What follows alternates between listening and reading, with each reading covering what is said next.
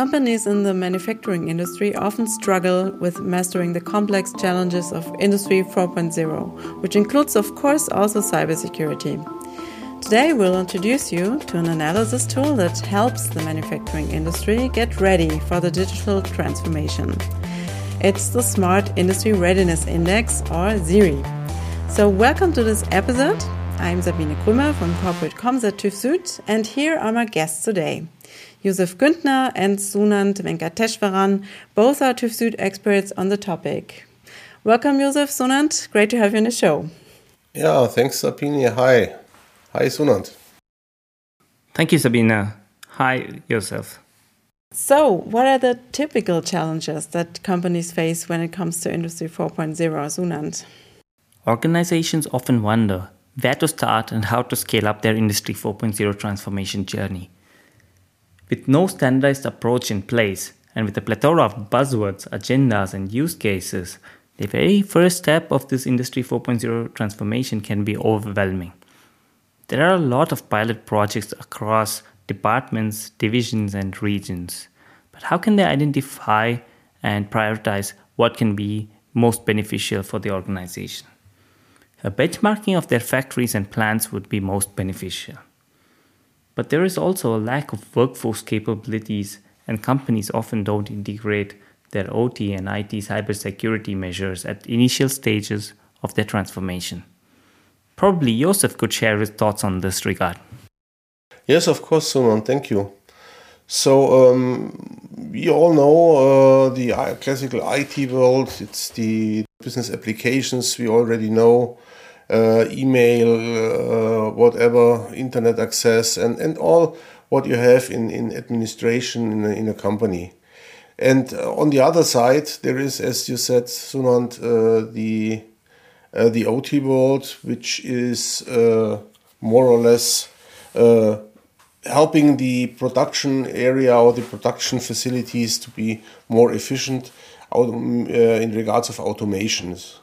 Um, the idea of Industry 4.0 is to bring these two worlds together in a seamless way so that uh, in the uh, in the ideal uh, approach client information can flow down to the machine where uh, the product the client is is uh, is requesting is made for him as a single entity and brought to him uh, or her in, in, in a in a timely manner. So communication and, and seamless integration and talking, I mean here talk between machines is here key. And if there are no security measures in this uh, in this framework uh, of uh, how machines and, and processes can talk together, uh, we will struggle as uh, the the the whole chain can be can be brought down by by one single attack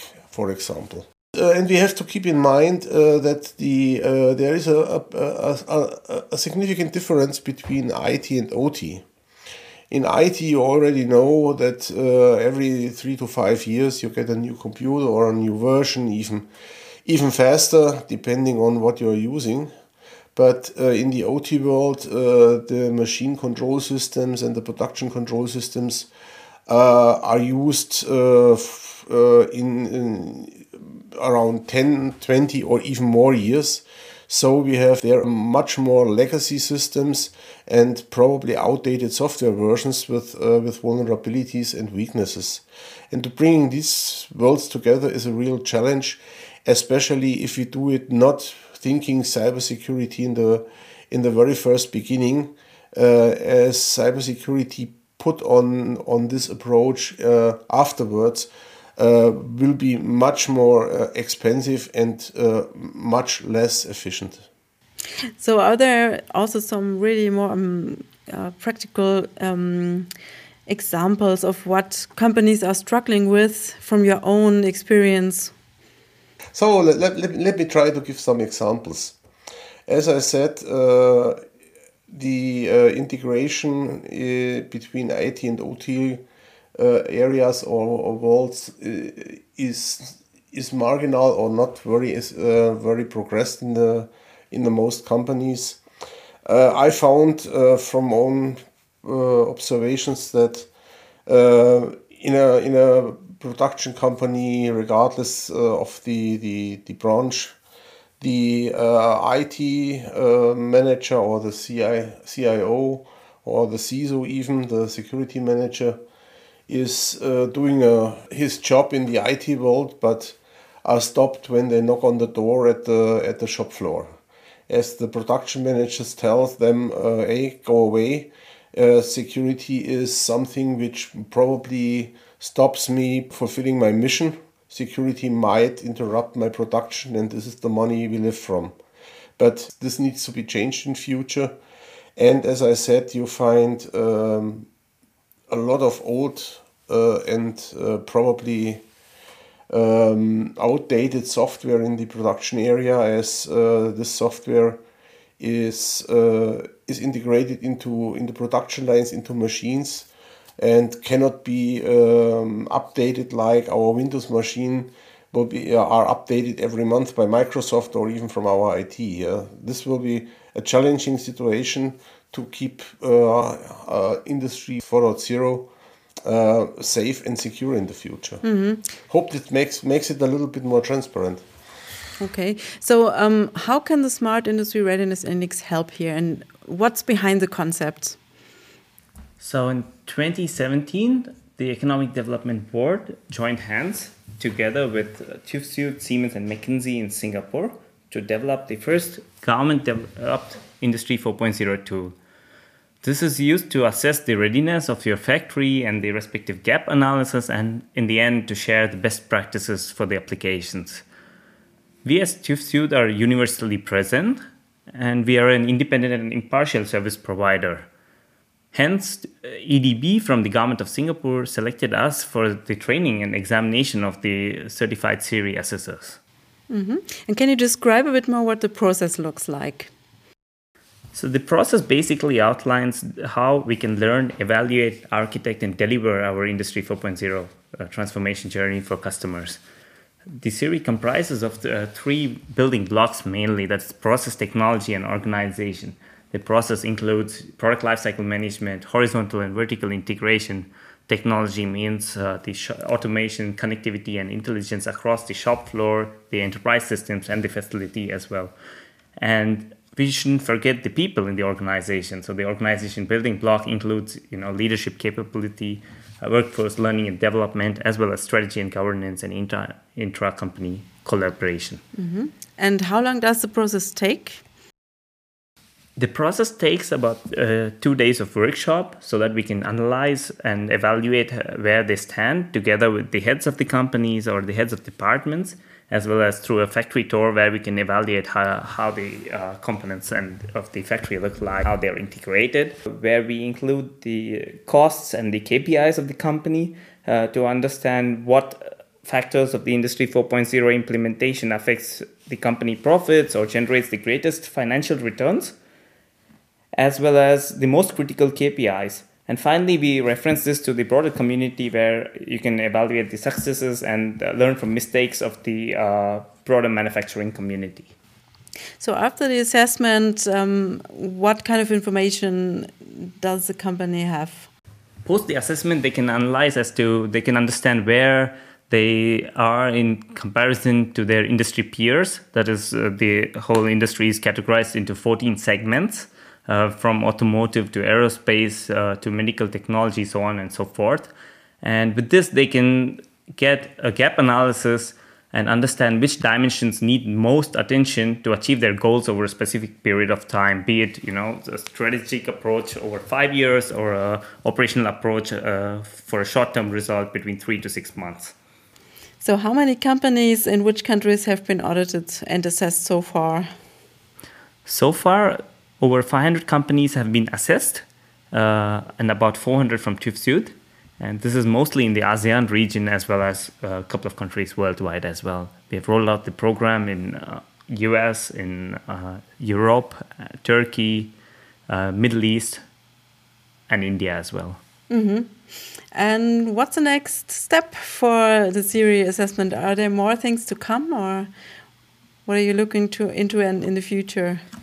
So the next steps so far is for TÜV Süd to continue being a trustful provider of services, adapting with changes to, uh, that take place around the world.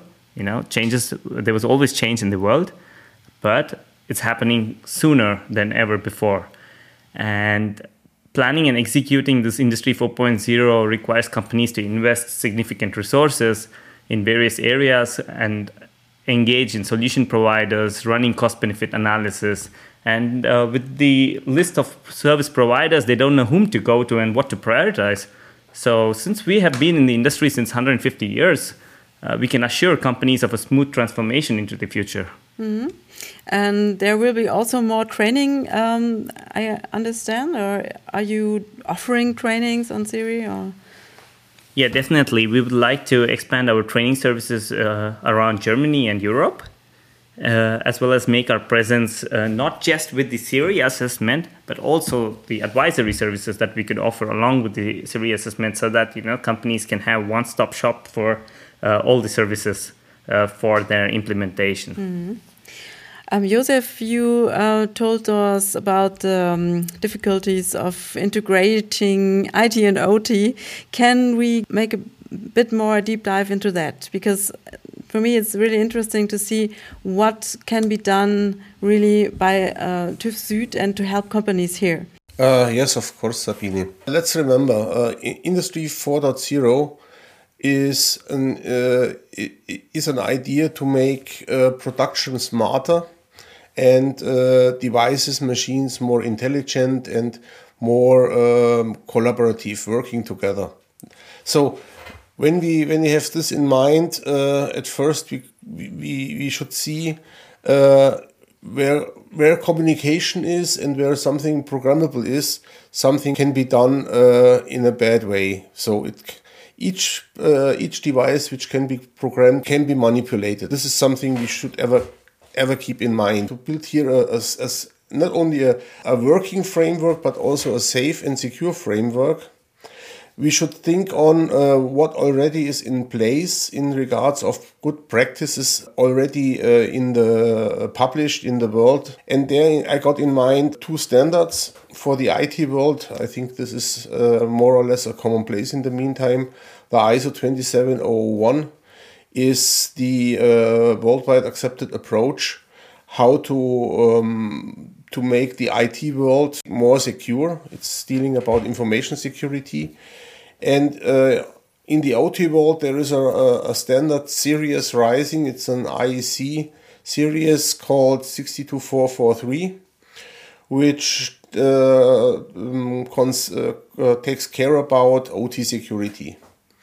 And uh, in this regards, uh, in both areas, we as, as TÜV Süd are able to train people, make them educate people in build up their knowledge in both areas in regards of cybersecurity.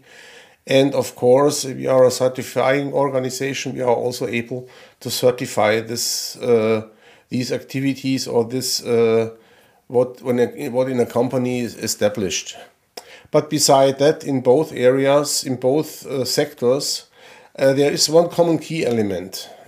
It's called risk management, and for of course we can support our clients here to to analyze uh, their risk posture in regards of cybersecurity. Not only in regards of cybersecurity, it's typically uh, in the future uh, necessary to think cybersecurity and safety uh, in, in, in one context. Otherwise, uh, safety will not secure and security will not save. Safety will not work. The machines become more and more dangerous for us.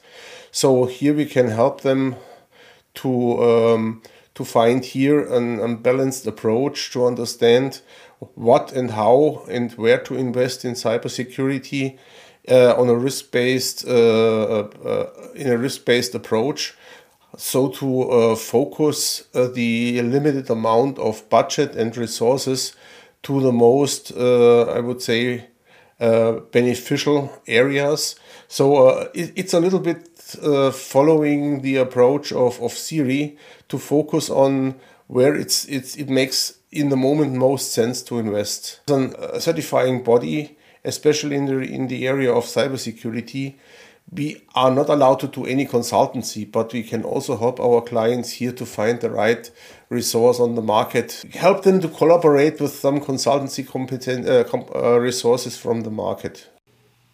So, to my understanding, um, first there's a possibility to do an assessment with like Siri, and also then afterwards, um, companies can decide whether then they um, will get a certification like the standards that you explained, yourself, right? Yes, yes, yes. Uh, to, uh, to, to be clear, yeah, certification is, is, is I would say, the, the, the, the, the, most, the, the very last step in a, in a process, yeah, in a, in a, in a mm -hmm. development process. It's not necessary to be certified, uh, but we can help them to apply the, the best and good uh, practices defined in, in the respective standards uh, to be applied and to help them to understand what is necessary, what they are doing good, what they are doing well, and where is room for improvement. Probably it ends in a certification, yes. Hmm. So I learned that um, harmonization is very important. Um, that um, we have the same standards and the same same speak the same language. And also, I think the WEF, the World Economic Forum, promotes Siri. Is that true, Sunand?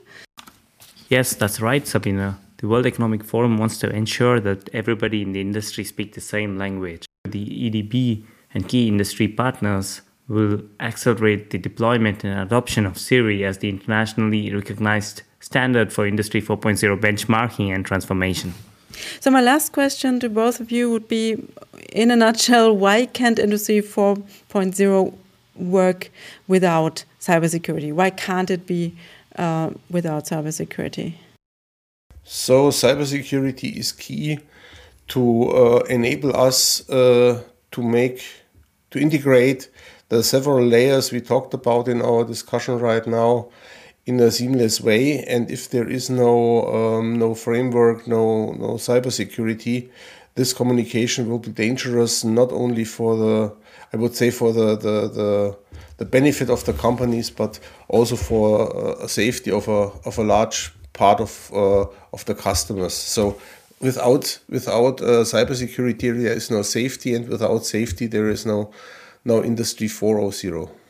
Sunand, what's your take? As I mentioned earlier, uh, the 16 dimensions where we assess the Siri, uh, there is the shop floor, enterprise systems, and facility connectivity and intelligence. This is the heart of the industry 4.0 transformation journey. So it's more about you know connecting machines and uh, being more intelligent. Uh, but this cannot happen if they're not safe and secure right? Then there can be external hazards in terms of uh, cyber attacks and uh, this does not lead it into a safe uh, industry 4.0 transformation journey Great. Thank you, Josef and Sunand, for the discussion and for being our guest on the podcast. Take care and stay safe. Thank you, Sabine. It was a pleasure to talk with you and you, Sunand. Bye. Thank you, Sabina. It was my pleasure too. Thank you, Josef. Bye.